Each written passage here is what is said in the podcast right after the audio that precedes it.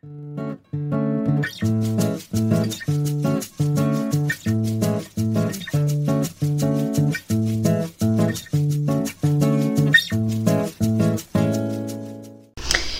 gente, quem tá conversando aqui com vocês hoje é a Rafa. Sejam muito bem-vindos a mais um episódio nosso aqui do, do, nosso podcast Chá das Quatro. E eu separei um tema hoje pra gente conversar. Então a gente vai voltar um pouquinho no mito que a gente já contou no outro chá, que era o chá de inveja, que é o mito de Eros e Psique. Mas hoje a gente vai falar um pouquinho sobre a psique.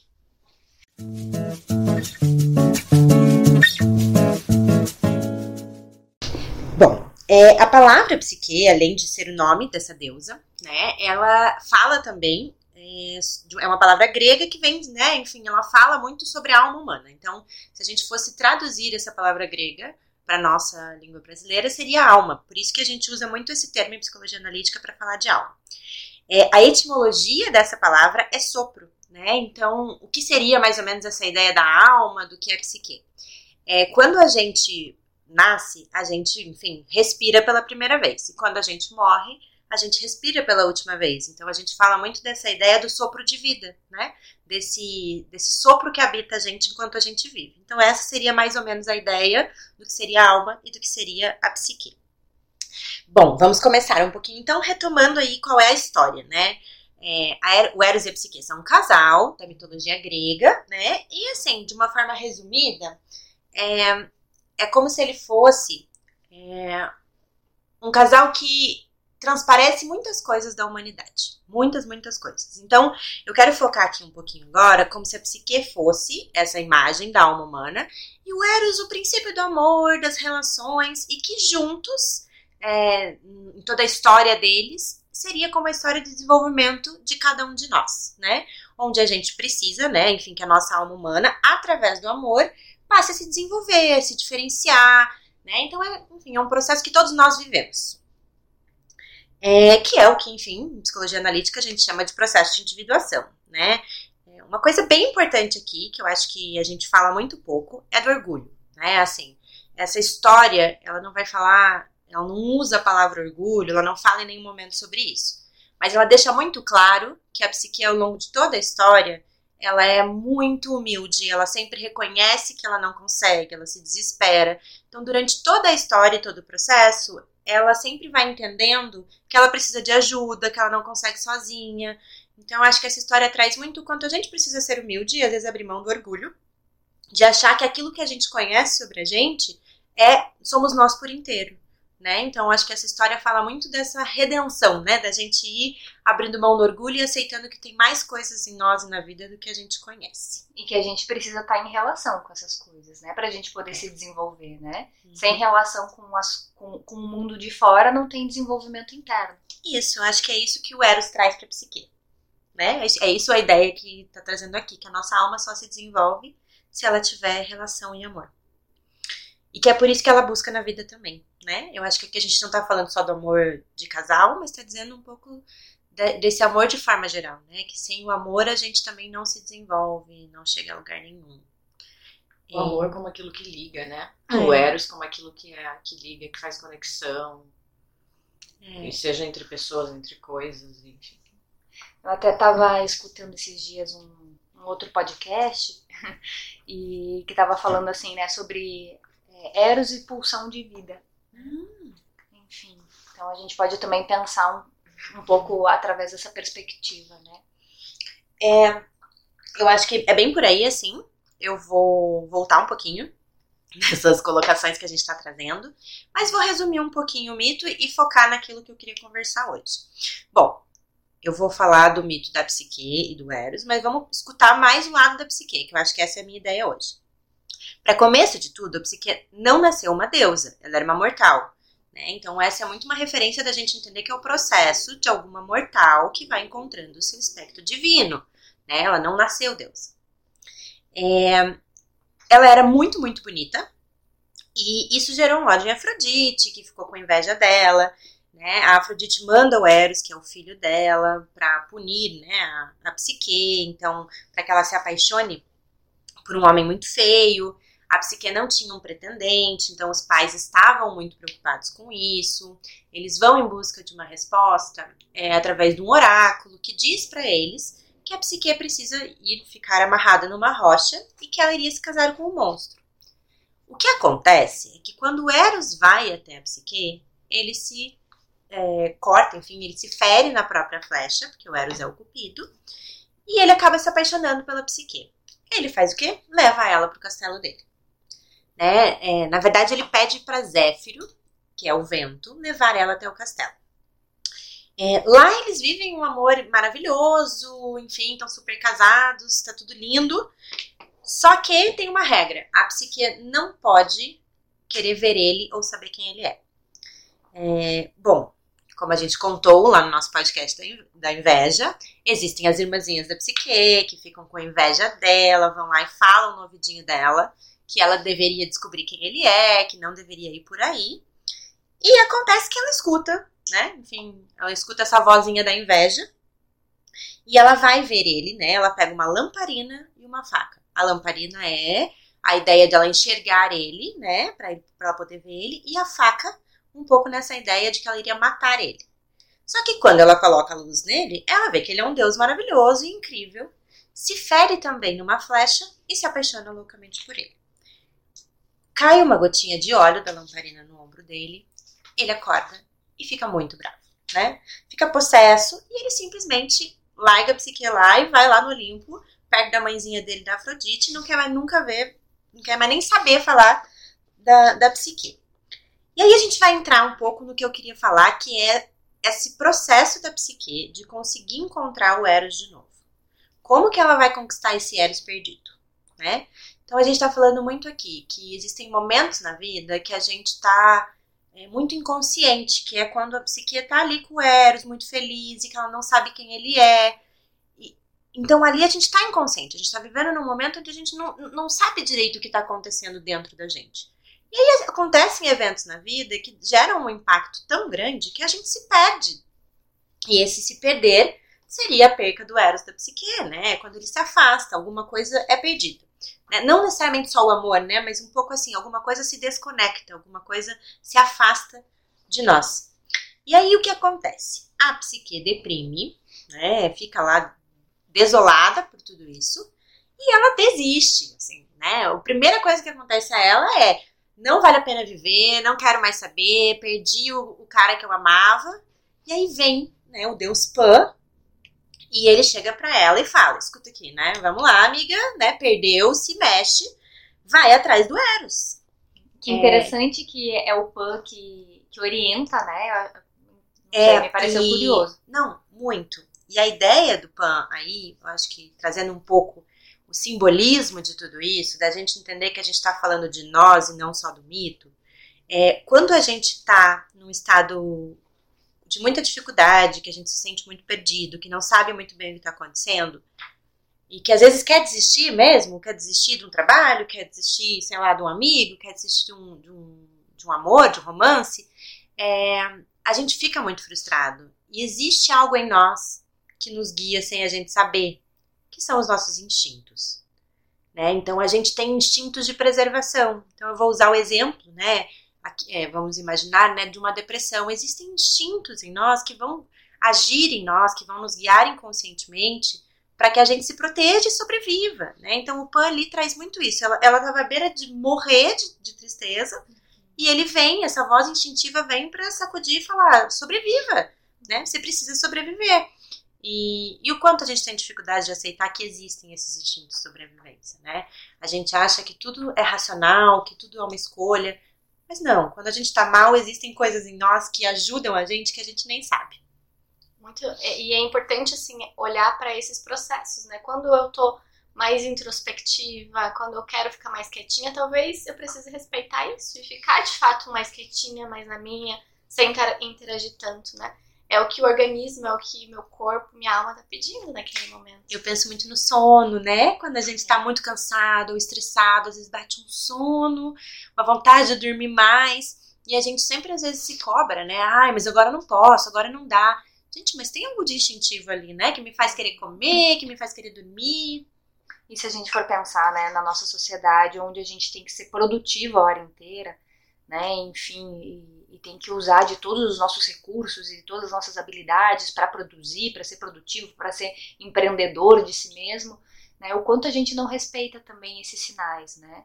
É, eu estava pensando aqui quando você fala da, da, da psique, né, que ela entra num estado mais deprimido, ela sai de uma inflação, desse estado paradisíaco, né, onde ela está num polo oposto e de, de repente ela encontra outro polo oposto, né, que é o da depressão, enfim, né, parece que tem um movimento de enantiodromia aí, né, é. que passa de um lugar para o outro, assim, é, para dois polos muito diferentes um do outro, né? Que legal você tá trazendo isso, Carlota. É, até para a gente ir olhando um pouco mais, né?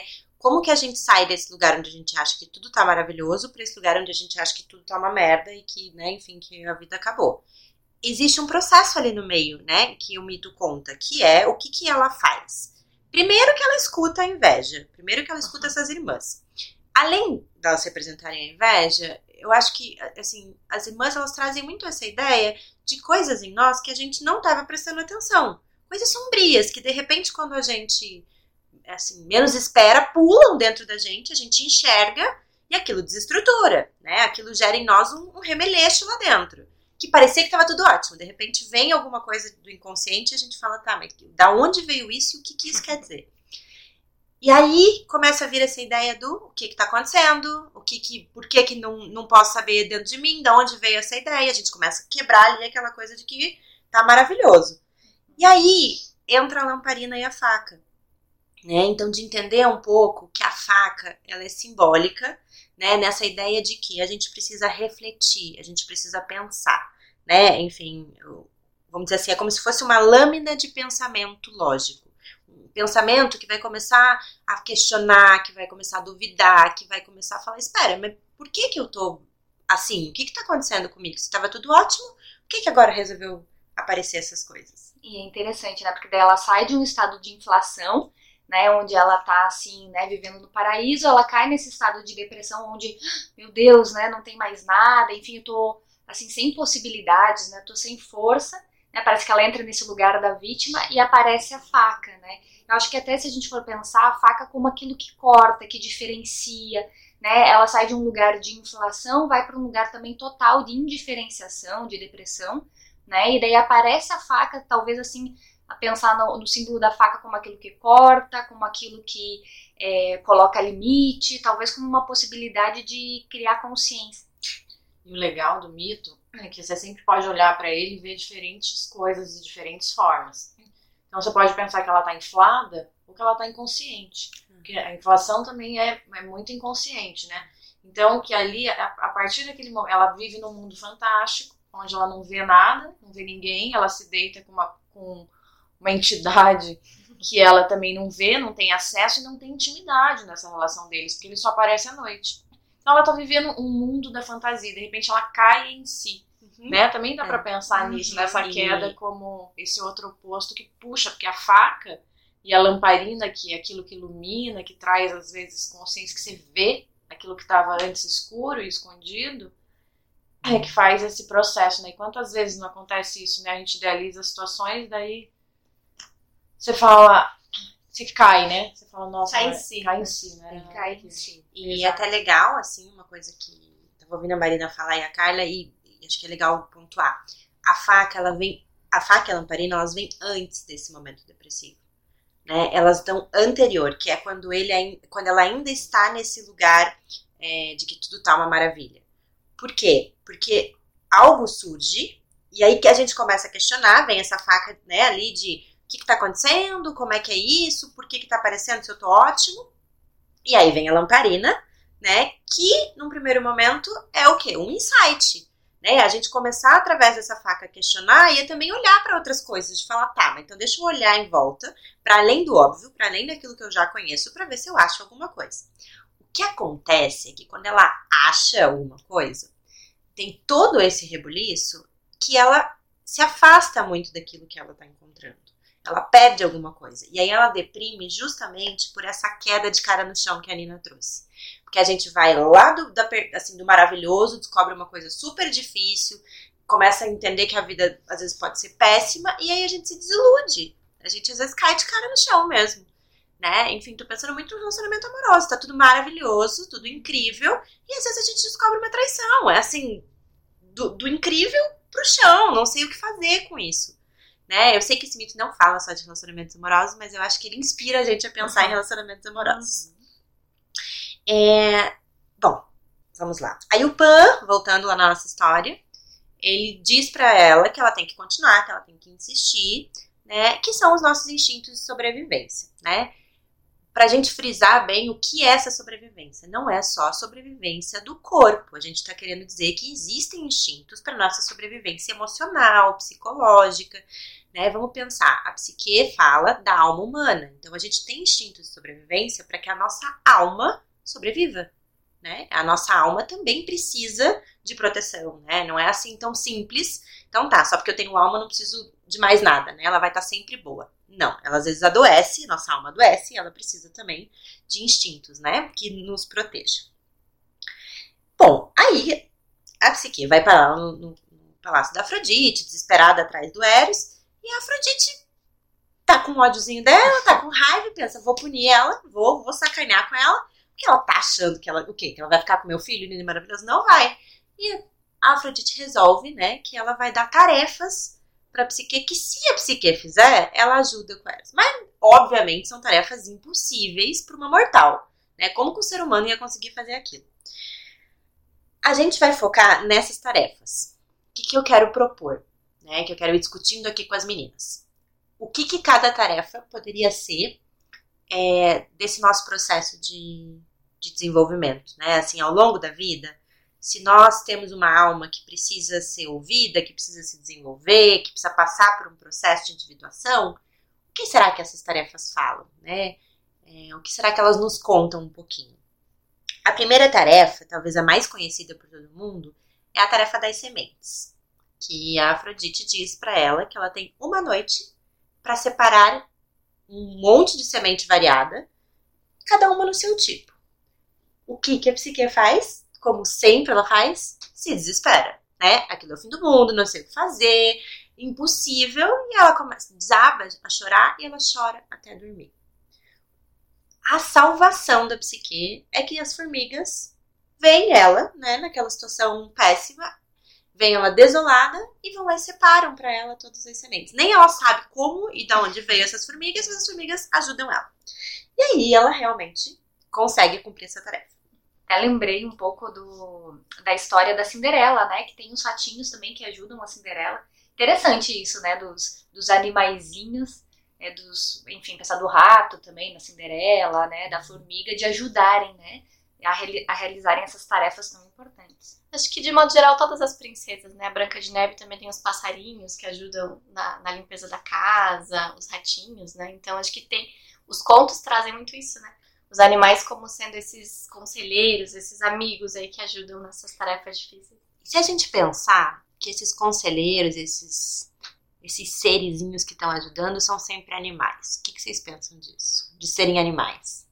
talvez sejam partes mais instintivas em nós, mais primitivas, né? Porque o animal ele é, ele não, tem o neocórtex, então ele é mais esse instinto, né? É, instinto, alguns impulsos nossos, né? Que às vezes a gente está sofrendo, a gente fica um pouco mais impulsivo e não sabe muito bem porquê, né? A gente pensa, ai meu Deus, não podia ter feito aquilo. Mas por que será que veio esse impulso? Será que ele não tá ali às vezes querendo mostrar alguma coisa? Né? E é uma coisa bem primitiva, né? Uma coisa assim, a gente não tem controle dos nossos impulsos, eles acontecem. Leva um tempo até a gente conseguir entender o que está acontecendo e ter um controle, mais, né? Enfim, dos impulsos, saber lidar com os impulsos. É, o que eu pensei muito ali, que eu acho que a gente foca muito nessas formiguinhas e no, né, enfim, na ideia do que a psique precisa fazer, mas são sementes né? E, e, tem muito isso, assim, do que nesse, nessa primeira tarefa, a primeira coisa que, que precisa fazer é lidar com potenciais, com uhum. coisas, né? Que podem vir a ser. E que estão tudo misturado. Que ela, entende? Tá tudo um caos. Assim, um monte de potencial, né? E a gente vem conversando nos podcasts é, essa imagem da semente como uma coisa que se for regada, cuidada, cultivada, né? É, cada uma dessas sementes vai virar alguma coisa nova, né? Uma coisa é, possível. E aí eu acho que que a gente pode pensar um pouquinho, né, é, nessa ideia das sementes, é que muitas vezes a gente não, não sabe que tem esses potenciais dentro da gente. Que só quando a gente passa, né, enfim, por tarefas, por momentos difíceis na vida, a gente começa a falar, tá, calma. Primeiro que eu tenho instinto que tá me protegendo. Segundo que eu tô tendo uns impulsos aqui, umas formazinhas de, né, alguma coisa tá reagindo em mim. Então, que potencial é esse? Eu fico pensando muito assim. Às vezes a gente é super calmo, super amoroso e acontece alguma coisa e tem uma explosão de raiva. A gente não se reconhece. E aí a gente fala, tá, então quer dizer que eu tenho um, né, um grande potencial aqui de ser bravo que eu não fazia nem ideia que tava aqui. Então eu acho que em algumas situações a gente acaba precisando reconhecer os nossos potenciais, né? E entendê-los. Até estava pensando naquele livro que, enfim, que tá bem alta, pelo menos assim, escuto muita gente falando que tá lendo esse livro agora na época da pandemia, que é o Mulheres que Correm com os Lobos, né? Ele já é antigo, mas ele tá bastante em alta, assim, pelo que ando percebendo. É, e eu acho que tem um conto onde uma dos personagens tem que separar o joio do trigo. É um pouco em Bem relação isso. a isso. Acho que vários contos trazem isso, né? De separar as sementes, separar o, enfim, né? De realizar uma tarefa de separação, né? Que também é poder se conscientizar, né? Olhar para essas sementes e poder separá-las, né? Você sabe que você tá falando isso, Carlota, e da gente pensar um pouco, né? Como a gente não olha para isso, né? Eu acho que eu fiquei muito com essa imagem de que nesse sofrimento, quando ela busca a Afrodite, a Afrodite é que mostra que tem um monte de semente que não está separada. Eu acho que a gente foca muito nas nossas obrigações, nas coisas do mundo de fora, e não se dá conta, às vezes, que precisa olhar para esses potenciais. E como os mitos trazem isso, né? Eles constantemente contam pra gente que a gente tem potenciais, mas a gente não olha muito para isso. Isso. Bom, vamos à segunda tarefa dela, que a Afrodite deu. né? Então, a Afrodite acaba falando pra ela que tem uns carneiros bem ferozes e que ela precisa pegar a lã desses carneiros. Obviamente, Psique faz o quê? Se desespera. Porque ela sempre se desespera e ela acha que é o fim de tudo de novo. Aí tem um caniço, né, ali perto, e ele fala pra ela assim, ele dá um conselho. Olha só, agora tá de dia, o sol tá nascendo. Se você esperar a hora do pôr do sol, eles vão cansar, vão querer dar uma cochiladinha, uma descansada perto das árvores. E quando eles fizerem isso, a lã vai enrolar na árvore. Vai lá, sacode a árvore, pega a luzinha e entrega pra, pra Afrodite. Ninguém disse, né, que você precisa matar o carneiro. Só disseram que você tem que levar a lã, então pega a luzinha desse jeito um pouco mais é, esperto. Né? É, o que, que vocês pensam dessa tarefa? Difícil, né?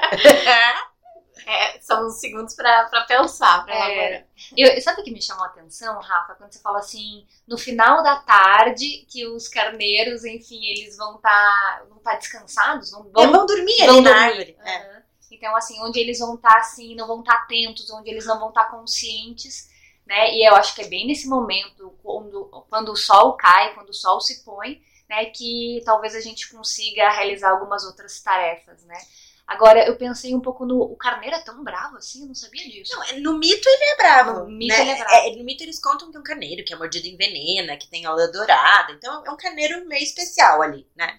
É, eu entendo como grandes desafios, né? Acho que é um pouco dessa imagem de desafios ferozes, difíceis, né? Perigosos na vida. Não, não só talvez um, um- uma tarefinha ali que você vai lá e resolve fácil, né? Acho que são coisas difíceis. É muito legal isso que a Ká trouxe da, é, do pôr do sol, né? O quanto, talvez, é até para enfrentar esses, esses carneiros bravos, esses instintos mais ferozes que a gente tem que lidar, essas tarefas mais desafiadoras, né?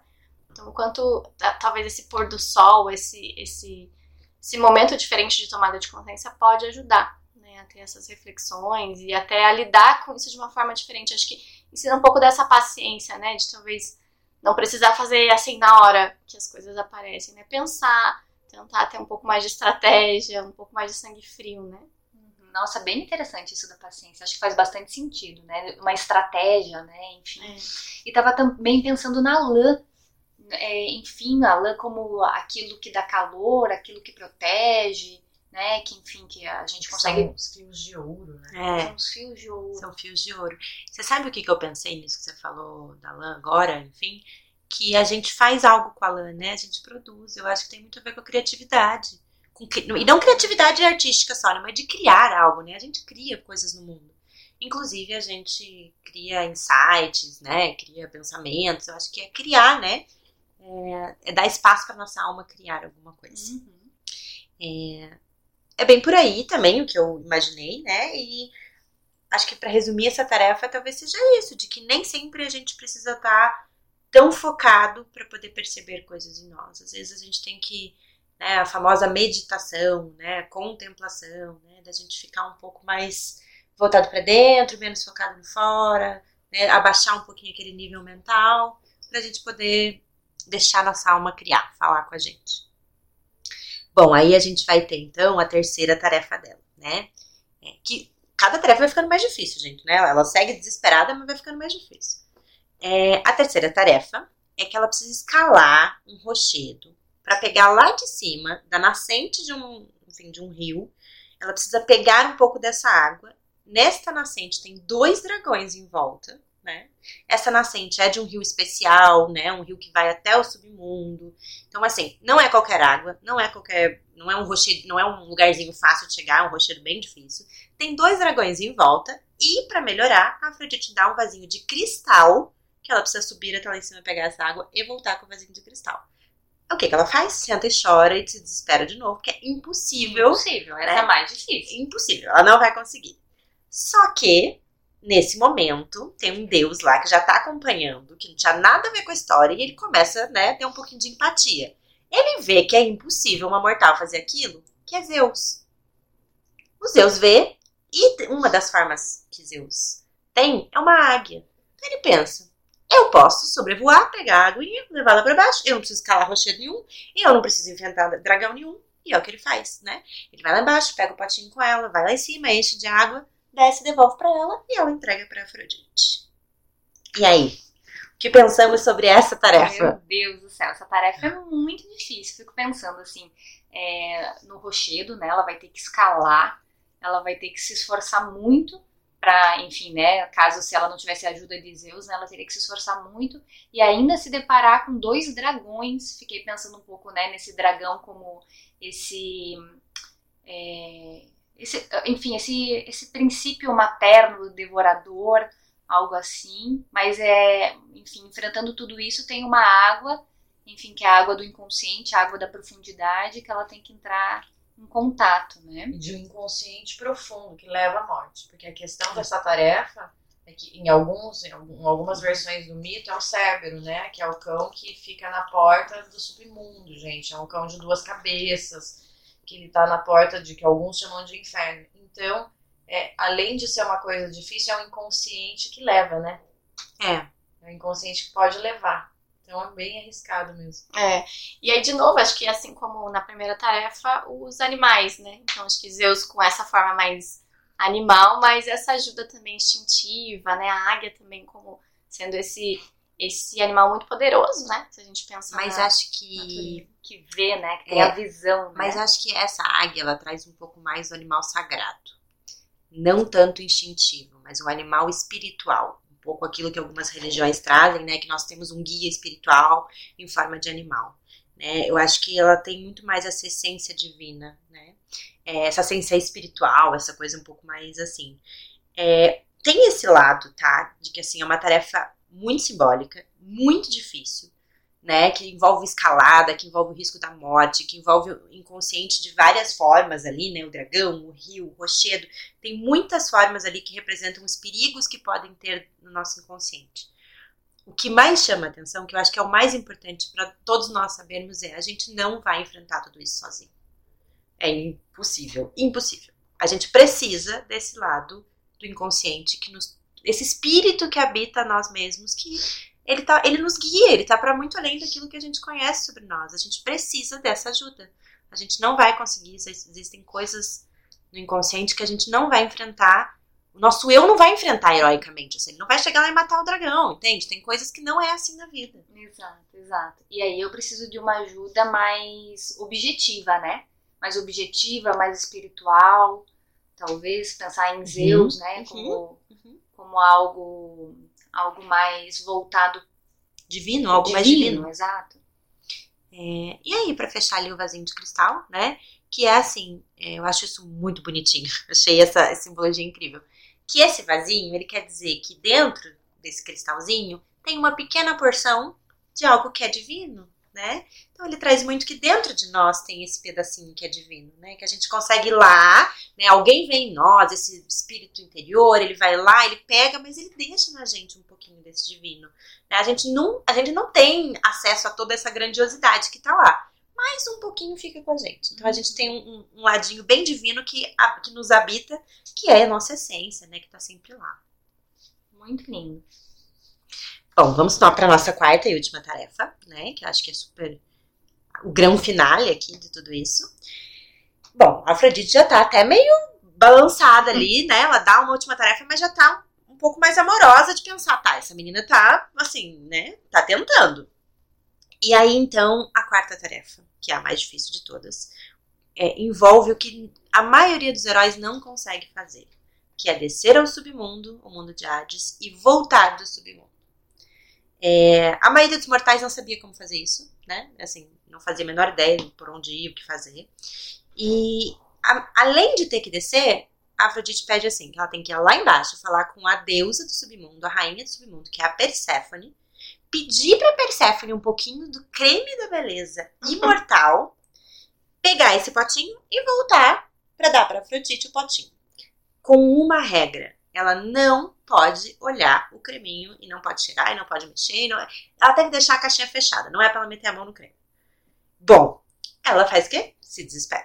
Porque ela não faz a menor ideia de como descer, de como que vai chegar para uma outra deusa e vai pedir um creme que ela nem sabe que creme é esse, que ela não pode olhar, que ela não pode saber nem o que ela tá fazendo. E dessa vez o desespero pegou forte. E o que é que ela faz? Ela sobe numa torre, prestes a se jogar da torre. Eis que a torre começa a falar com ela. Escuta, o que você tá fazendo aí em cima? Por que, que você vai pular de mim, né? O que que tá acontecendo na sua vida? Ela conta a história e a torre tem uma sabedoria e diz: seguinte, eu te dou as dicas e você faz, mas daí você não pula também. Ela aceita. Bom, o que, que a torre diz? Que ela precisa pegar dois pedacinhos de bolo, né? Um em cada mão, para fazer o quê? Igual a Nina disse, tem o quê? Um cãozinho dos infernos chamado Cérbero lá embaixo que ela vai dar o bolinho pro Cérbero. E aí ele vai se distrair, tudo bem. Ela precisa levar duas moedas de ouro, porque Caronte, que é o barqueiro, ele precisa ser pago, né, com uma moeda de ouro quando ele vai fazer uma travessia. Então ela precisa levar uma para entrar e uma para sair. E por fim, né, a torre deixa bem claro. O que tá lá embaixo não pode ser ajudado e não pode ser falado e não pode ser trazido de volta. Então você vai entrar, fazer o que você tem que fazer e vai voltar. Não se mete com ninguém lá embaixo. Ela faz tudo isso e dá tudo certo. Ela consegue trazer o creme, enfim, da Perséfone para Afrodite. O que a maioria dos heróis não consegue fazer, de descer lá embaixo e subir de volta. Né? Então, eu acho que essa tarefa traz um pouco essa ideia de que a gente consegue ir nos nossos lugares infernais e nas nossas coisas mais sombrias e às vezes voltar lá de baixo. Né? Desde que a gente respeite é, esse inconsciente, essas dores, desde que a gente entenda, né, que é um mergulho nisso, mas que a gente tem que sair disso. Trazendo alguma coisa preciosa lá de baixo. Hum. E é interessante porque esse creme é a caixa de beleza da Persephone, uhum. né? É. É, exatamente. Eu achei bem. Que é a beleza da morte, né? É. A beleza da morte. A beleza que se sabe diante da morte. É. E como a gente só encontra isso nos nossos infernos pessoais. É. Porque um algo que morre, quando um algo morre, que a gente encara às vezes a morte muito como literal, né? Mas assim, a gente passa uma fase difícil, fica um pedaço para trás, né? É uma transformação, é. né? E o quanto desta vez, né, que a gente falou tanto dos animaizinhos, né, e depois desse animal espiritual, agora é uma torre, né? Assim, se transformou muito essas orientações, né? E se a gente pensar quando a gente vai olhar para sonhos e fantasias, tem muito a ver com isso, né? Com essas imagens já mais conscientes, mais construídas, coisas que a gente já refletiu bastante, já tem um pouco mais de noção. E aqui tem uma coisa muito legal, que ninguém faz pela psique. É ela que faz. Das outras vezes, as pessoas ajudavam e resolviam para ela, né?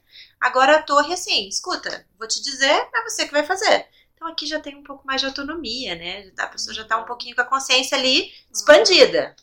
Ela vai crescendo, né, conforme as tarefas. Acho que no início ela não faz nada, né? As formiguinhas fazem por ela e pouco a pouco ela vai tomando essa responsabilidade. de encarar o próprio processo, né? E quando você trouxe, Rafa, do quanto às vezes só quando a gente encara de fato o sofrimento que a gente consegue se reinventar. É, me veio a imagem do, do fundo do poço, né? Às vezes no fundo do poço tem uma molinha, né? Pra fazer a gente reerguer. Mas a gente só vai saber chegando lá, né? Chegando no fim do. E eu tava pensando um pouco nisso que a Ninoca tava trazendo e que você também tá trazendo, Bah, que às vezes, assim, a gente precisa entrar em contato com a morte, né, com o tema da morte, não estou falando literal, mas para a gente saber viver a vida de uma forma diferente, para saber dar, dar, valor à vida, né, é, enxergar o sentido da vida. Né? Eu acho que a morte nos ensina muito sobre isso, né? Então é, é ir no reino dos mortos, né? É ir nesse inconsciente profundo para saber sobre a beleza, né? Sobre a beleza da vida. É. E eu acho que ouvindo vocês trazerem assim uma palavra que, que me traz muito é assim tem algo de criativo no inconsciente, tem algo que se cria lá embaixo, algo que a gente resgata. Né? Então, assim, acho que é essa beleza que tem dentro do sofrimento. Mas existe esse outro lado de que a gente é responsável por ir até lá, é, entrar em contato com isso e trazer isso para cima, né, de novo, para nossa consciência. Então, acho que para mim essa tarefa mostra muito da nossa responsabilidade com com criatividade, né? É um encontro muito dessa alma com seus próprios sofrimentos, né? Ela não fica lá embaixo perdida, né? Ela precisa voltar. Isso, perfeito. É exatamente isso. O quanto tem essa beleza na morte, né? Tem essa beleza no sofrimento e a gente precisa tomar cuidado. Tem que ir fazer o processo e não ficar muito seduzido, não conversar com ninguém lá embaixo, porque, enfim, pode ser de fato uma prisão, né? Pode, pode de, ser muito perigoso. De ficar muito imerso. Até, até pensando um pouco no tema da alimentação, né? é, Perséfone, ela, ela, no mito né, de Perséfone, ela é orientada a não comer nada ali no, no mundo de baixo, né, no mundo de Hades. E ela acaba comendo uma, acho que é uma semente de romã que ela come uhum. e ela acaba ficando presa, né? Então acho que também essa imagem diz um pouco, né? A gente não pode ficar se alimentando lá, né? A gente precisa voltar, voltar para cima, né? Não, não podemos compartilhar o alimento. É, muito bom, nossa, fez, enfim, já que estamos falando também da, né, da, da Persephone, maravilhoso. É, bom, para a gente fechar nossa história, que tem acho que um, um finalzinho para a gente refletir, que é a psique fez tudo isso, mas como uma boa mulher, um bom ser humano, ela ficou curiosa. Ela chegou lá em cima e falou: eu fiz tudo isso o que, que tem nessa maldita dessa caixa? Ai, ai, ai. Né? Assim, ninguém vai saber se eu abrir ela rapidinho. E é uma beleza da morte, né? Então, quando ela abre, né, ela cai num sono profundo. Muito parecido com a maçã da Branca de Neve, né? Que ela dá aquela mordidinha e soninho eterno. E a Bela Adormecida também, né? É, e veio ela... o sono profundo, eu quero dizer. É, né? aham, né? aham, do, do dedinho. É, é esse sono que a gente tá falando. E aí, muito parecido também com as histórias, né? Enfim, com esses contos. É, o Eros já tá lá em cima com o coração partido, porque ele morre de amores pela psique, tava com raiva, né? Mas a gente sabe que o amor e o ódio estão ali um ladinho do outro. E ele vê é a pessoa que ele ama, enfim, fazendo do, das tripas coração para poder estar tá com ele de volta. Ele fica super comovido, vê que ela apagou num sono mesmo, por uma pura curiosidade, por uma, né, enfim, uma atitude mortal e humana que todos nós temos, né? E ele vai lá embaixo, né? E pega uma flechinha dele e encosta nela e desperta ela, né? Então aí eles ficam juntinhos nesse final. E a Afrodite ganha ali, né? Assim, foi ganhada de coraçãozinho, aceitou, deu a benção, falou, tá, merece. E a Psique vira uma deusa, porque ela é levada para o Olimpo por eles. Então, quando a gente, né, enfim, ela começa ali toda uma história mortal, mas ela termina, né, um pouco mais divina quando ela consegue se reconectar ali com esse amor, né, com esse Eros que estava ali. Esse finalzinho, eu acho que ele vem para lembrar a gente, né, assim, de que apesar das nossas curiosidades, de todos esses processos, que ficou muito claro nessas tarefas que a gente está entrando em contato com coisas dentro da gente, né, é, que às vezes só estar dentro nos deixa um pouco adormecidos. A gente se desconecta um pouco do mundo de fora. Né? Então, acho que para se desenvolver, a gente precisa lidar com o inconsciente, precisa lidar com outros lados em nós, precisa se relacionar com a gente mesmo mas existe a necessidade do mundo de fora, do outro. Se a gente não se relacionar com o outro, a gente não encontra esse amor, né? Então, assim, a gente ama os nossos amigos, ama os nossos pais, os nossos irmãos. Muito bom, Rafa, excelente. E aí me veio muito, assim, tudo isso que a gente tá passando agora na pandemia, né? é um momento tão para dentro, é um momento que a gente está vivendo tanto os nossos mundos internos e muito pouco o mundo externo, as relações, as trocas, as festas, né? Então, existe esse risco da gente ficar mergulhado em nós, né? E esquecer um pouco do mundo lá fora.